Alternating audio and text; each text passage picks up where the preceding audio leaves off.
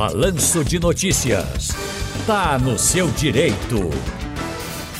Tá no seu direito de hoje com o Dr. Luiz Henrique Acevedo, advogado de família e sucessões, presidente da Comissão de Alienação Parental do IBD-FAMPE.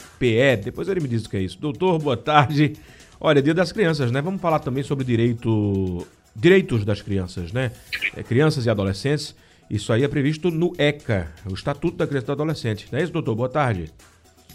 Boa tarde, tudo bem com vocês? Tudo bem, graças a Deus. Eu apresento aqui a todos que estão me ouvindo, agradeço essa oportunidade. Sim, hoje é dia 12 de outubro, Dia das Crianças, e um dos maiores instrumentos de lei que temos aqui no Brasil se chama o ECA, o Estatuto da Criança e do Adolescente. Doutor, é, me fala ah, só sobre o senhor, né? Que eu, eu, eu, aqui apresentei o senhor como presidente da Comissão de Alienação Parental do Instituto Brasileiro de quê? De Direito de Família. Perfeito. É o IBDFAM. Aqui em Pernambuco, não é isso? isso? E crianças e adolescentes têm algum direito específico previsto em lei? Tem. É, as crianças e adolescentes, como são ainda pessoas consideradas em formação, ainda estão em desenvolvimento de suas personalidades, têm vários direitos especificamente previstos, tanto na legislação específica, que é o ECA, quanto no próprio Código Civil. Né? A exemplo, a gente pode citar o direito à educação, o direito à cultura, o direito à saúde, o direito ao, ao lazer, a integridade física e psicológica da criança, com também o direito ao respeito. E aí eu faço um, um parêntese para trazer a importância é, da lei da palmada, né? porque eu acho que nos últimos 15, 20 anos era bastante comum a forma de educar as crianças por meio de castigos físicos. Né? A gente sabe que na época dos nossos avós, dos nossos antepassados, botava até as crianças ajoelhadas no milho, né, quando estavam lá fazendo alguma traquinagem. Hoje em dia a situação não é mais assim. Né? A criança saiu de uma posição de subordinação total, certo? Principalmente ao pai, para uma posição de cuidado. O direito brasileiro passou a reconhecer a criança como uma pessoa que, que possui direitos próprios. E por conta dessa fase especial que ela se encontra, que é o de desenvolvimento de sua personalidade, tem toda uma preocupação do direito e do poder judiciário com o melhor interesse dessa criança. Esse, inclusive, é o princípio mais importante que rege nas relações de família quando se encontra a presença de um menor. Entendi. Em relação a crianças de pais separados, doutor, quais os deveres de cada um? Pai, mãe, existem diferenças? É, são deveres semelhantes? Certo. É, dispõe o Código Civil, o Código Civil reflete, né, ele adverte de forma expressa que, independentemente da situação que se encontram os pais, sejam casados, sejam separados, seja que, que nunca tiverem é, tido uma relação afetiva, né? É, os direitos dos pais para com os filhos continuam preservados. O que é que isso significa?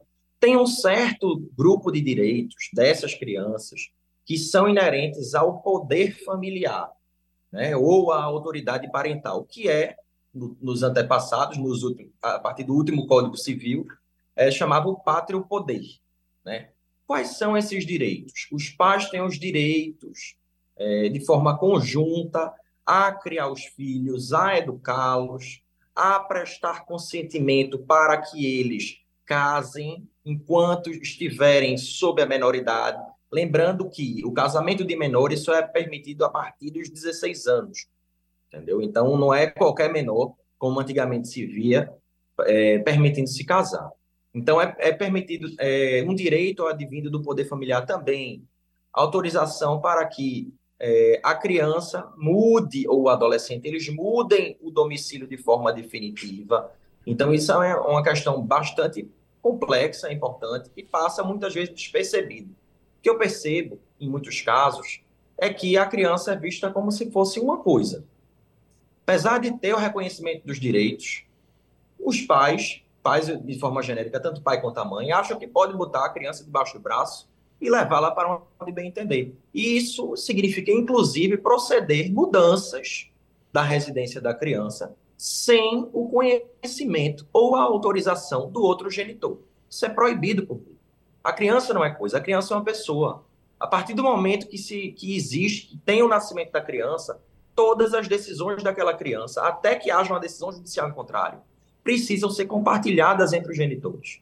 Isso, inclusive, é um pressuposto da guarda compartilhada. Perfeito. E a respeito dos pais separados ainda, entra bastante né, a questão da alienação parental.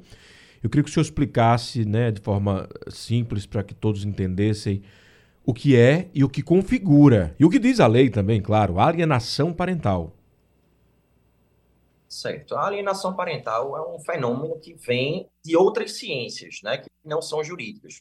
Vem da antropologia, vem da sociologia, vem da psicologia e o direito como percebeu a existência desse fenômeno, precisou, de forma óbvia, tutelar essa, essa situação.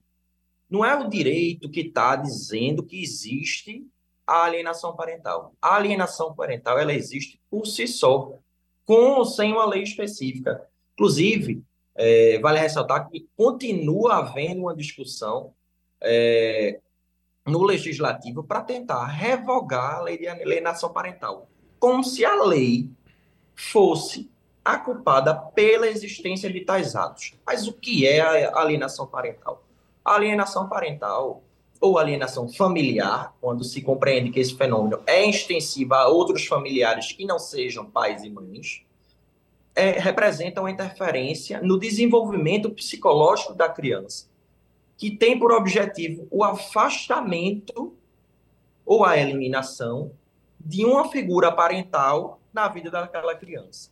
E aí são vários os atos de alienação parental. A gente pode começar dos mais simples, que é, é, a partir do momento que uma mãe ou um pai começa a fazer uma campanha para desqualificar a figura do outro genitor. Ah, teu pai ah, não é presta, é aquilo é um cabra safado, aquilo é, é canalha, é um mas ladrão. Isso é uma coisa mais, isso. Essa, mas esse tipo de desqualificação é algo mais gritante. Mas tem uma desqualificação aí mais velada. Por exemplo, alguns pais costumam chegar atrasados para buscar os filhos nos dias de convivência. E aí, ou outro pai ou outra mãe está lá. Mas esse teu pai só chega atrasado. Duvido que se fosse para uma festa ele estava atrasado. Entendi. Duvido que se fosse para buscar a mulher dele ele se atrasava. Então, por mais que isso não tenha diretamente uma, um propósito de desqualificação da figura do outro genitor termina por incutir na criança uma ideia de abandono.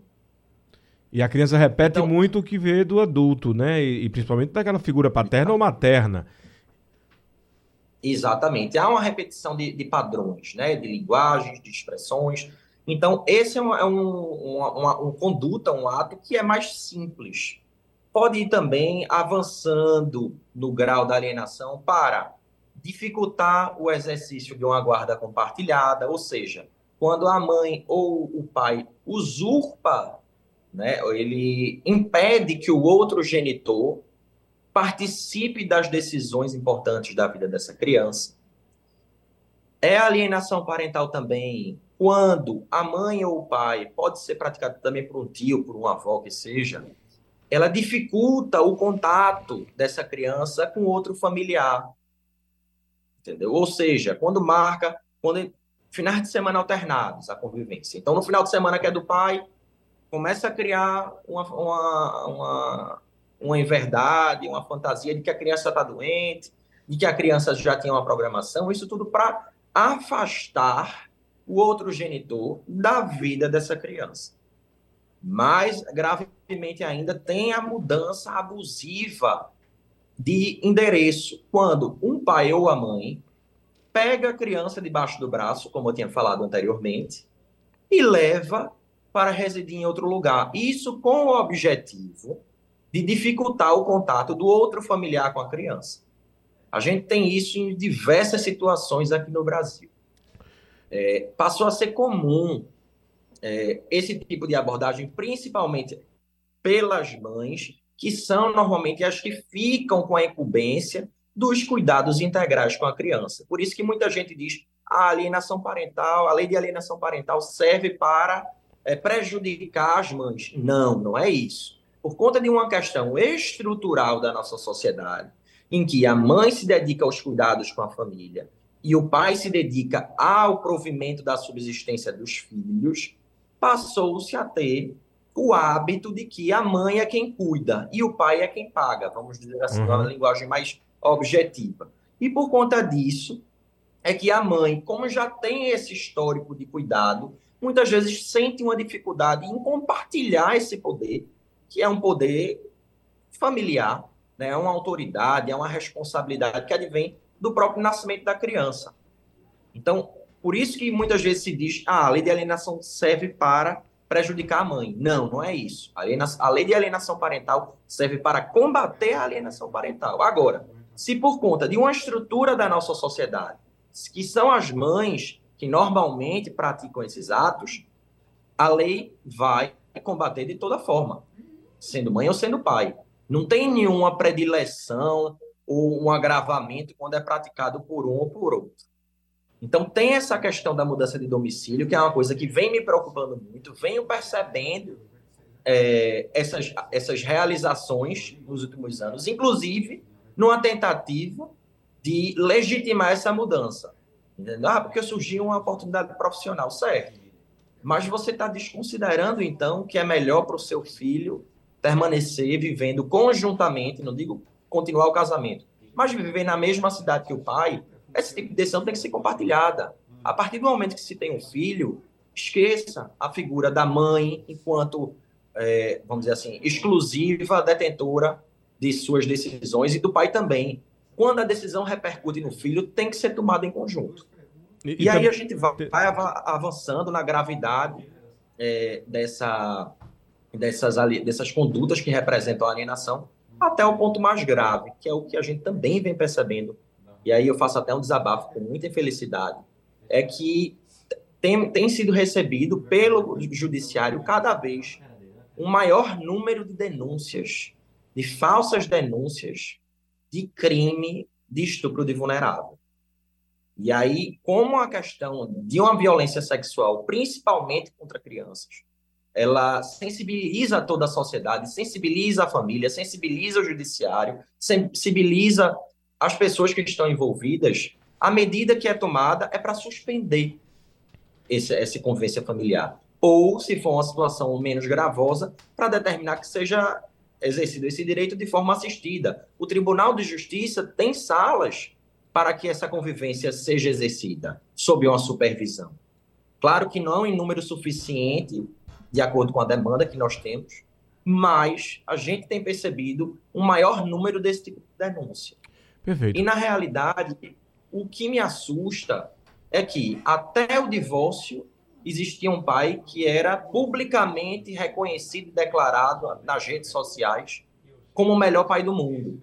Né? Após o divórcio, por alguma questão mal resolvida entre os genitores, é que esse pai saiu do herói para o algoz. Passou a ser o vilão daquela família. Então a gente percebe que a alienação parental é uma questão complexa. Muito. Não cabe apenas ao direito dizer o que é ou o que não é alienação parental. A gente precisa saber como combatê-la.